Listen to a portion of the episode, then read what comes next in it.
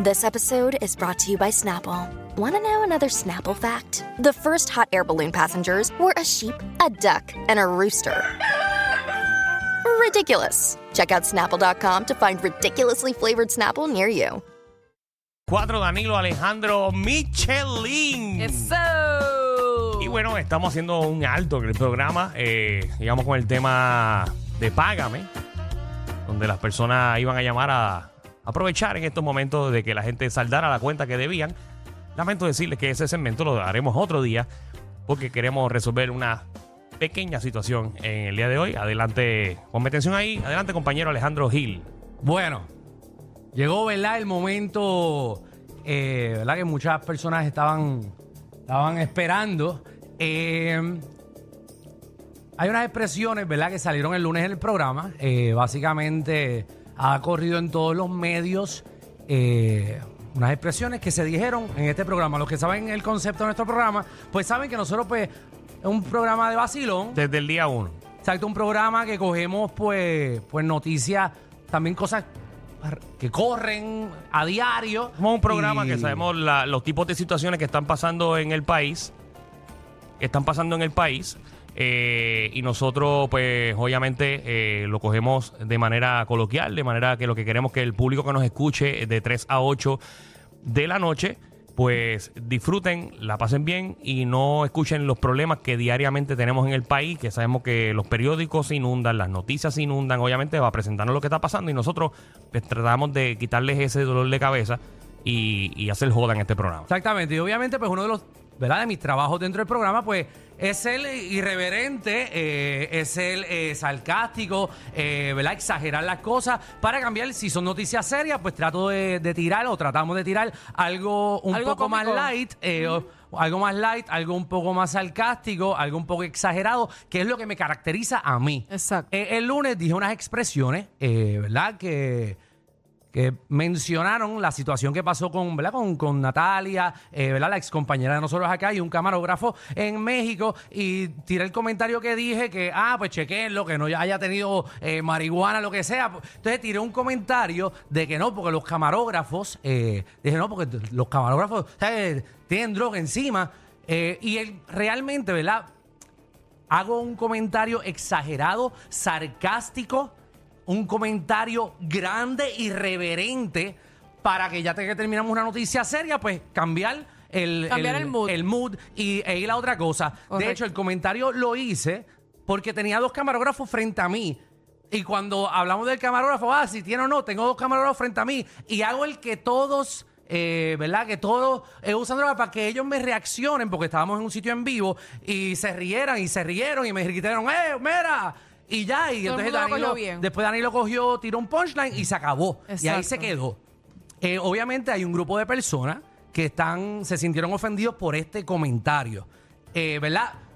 Que es un comentario exagerado, eh, sarcástico, es un comentario irreverente, como los que yo suelo hacer aquí muchas veces, que lo he hecho hasta con Danilo, Claro. que yo he dicho a Danilo, no, que Danilo, cuando la policía, cuando Danilo esté jangueando con sus amigos raperos, chequen lo que tú sabes que todos los raperos tienen pistola encima. se sabe que no es cierto. No es cierto, obviamente, porque es un comentario irreverente, exagerado. Y cuando me eh, dicen a mí tóxica, obviamente eh, no ahí- es cierto. Pues ahí no. Eh, pero el, el detalle es que también lo hemos dicho con, con, los, ¿cómo es? con la- los maestros de Zumba de las piscinas de Punta Cana, que dicen, no, esos maestros de Zumba de aeróbico eh, se quieren llevar a todos los turistas enredados. No es un comentario real, Sí. es un comentario exagerado, Pero eh, obviamente... irreverente, eh, etcétera. ese comentario que tú hiciste eh, se transmitió a través del programa La Coma. ¿eh? Exacto. Y ahí fue que entonces reaccionó, eh, obviamente, este grupo de personas. Exacto, y si tú ves 20 o 30 segundos de, de ese comentario y lo escuchas o, o lo ves literalmente Completo. escrito, si lo ves escrito o lo escuchas en 20 segundos, no entiendes el concepto de este programa. y Correcto. Que es lo que nosotros hacemos y llevamos haciendo hace tres años aquí. O sea, eh, así que, dicho eso, lo que dije fue un comentario exagerado, un comentario irreverente, un comentario eh, eh, eh, sarcástico, como los que yo suelo hacer en este programa. Y que el que, escucha este programa se sabe que este programa es joda todo el tiempo. Exacto, desde pero- el día pero- uno. Exactamente, pero eh, o sea, estoy haciendo uno, eh, un comentario fuera de lo normal que la gente que escucha este programa sabe que no tengo que explicarme que es eh, de embuste, porque evidentemente full es de embuste. Así que a las personas ofendidas, eh, full les pido disculpas. No quería ofender a nadie, más que muchos de ellos son amigos míos. Eh, ¿Verdad? Y otros, ¿verdad? Que yo pensaba que eran amigos míos, pero me están atacando en las redes y, los respeto también, tú sabes. Eh, pero les pido disculpas. Eh, si alguien en Puerto Rico piensa por mi comentario que todos los camarógrafos se meten droga, quiero que usted entienda que no es real. Lo que hice fue un comentario irreverente, un comentario exagerado, un comentario grande y sarcástico.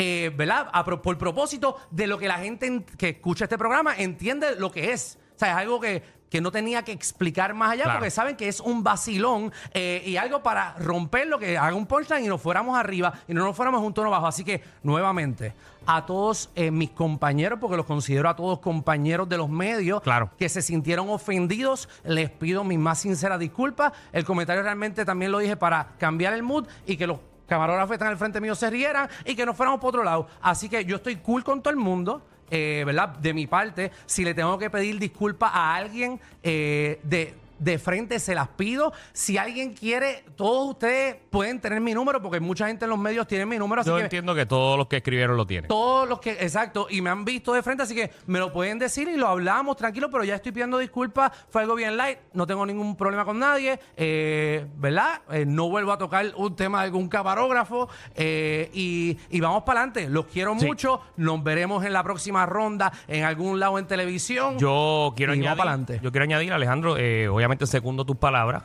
eh, y ahora quiero sacar esto de contexto. Ya Alejandro pidió sus disculpas y eso. Eh, creo que ya estamos claros de parte mía y los mensajes que vi a través de las redes sociales de compañeros y de personas que yo creía que éramos compañeros.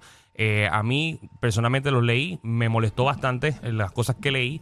de personas que conozco personalmente, personas que he compartido en cosas donde hemos recaudar, recaudado dinero para fundaciones, camarógrafos que hemos compartido en, muchos sitios. Eh, vi mucha falta de respeto hacia mi compañero Alejandro.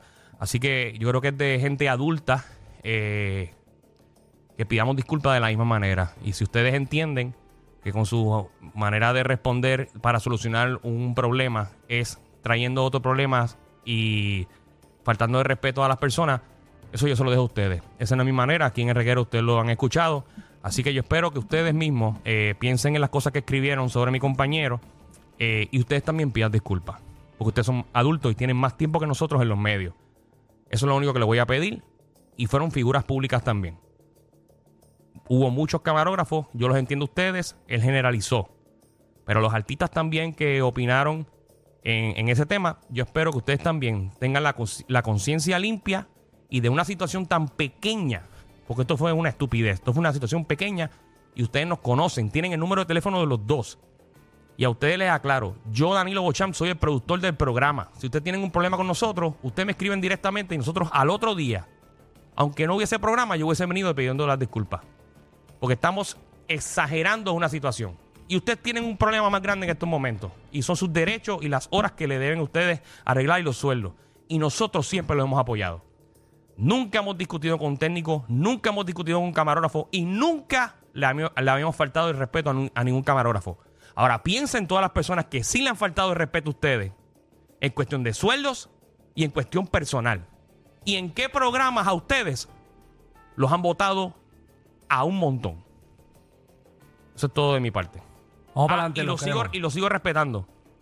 Porque todos trabajamos en lo mismo. Y esto es un ciclo. Y nos seguiremos viendo por muchísimos años. Porque yo soy puertorriqueño y Alejandro también. Y yo apuesto a lo local. Apuesto a lo de aquí. Muchas gracias. Vamos allá. Corillo, ¿qué se siente no tener que lamberse los mismos chistes de los 80? El reguero de 3 a 8 por la nueva 94.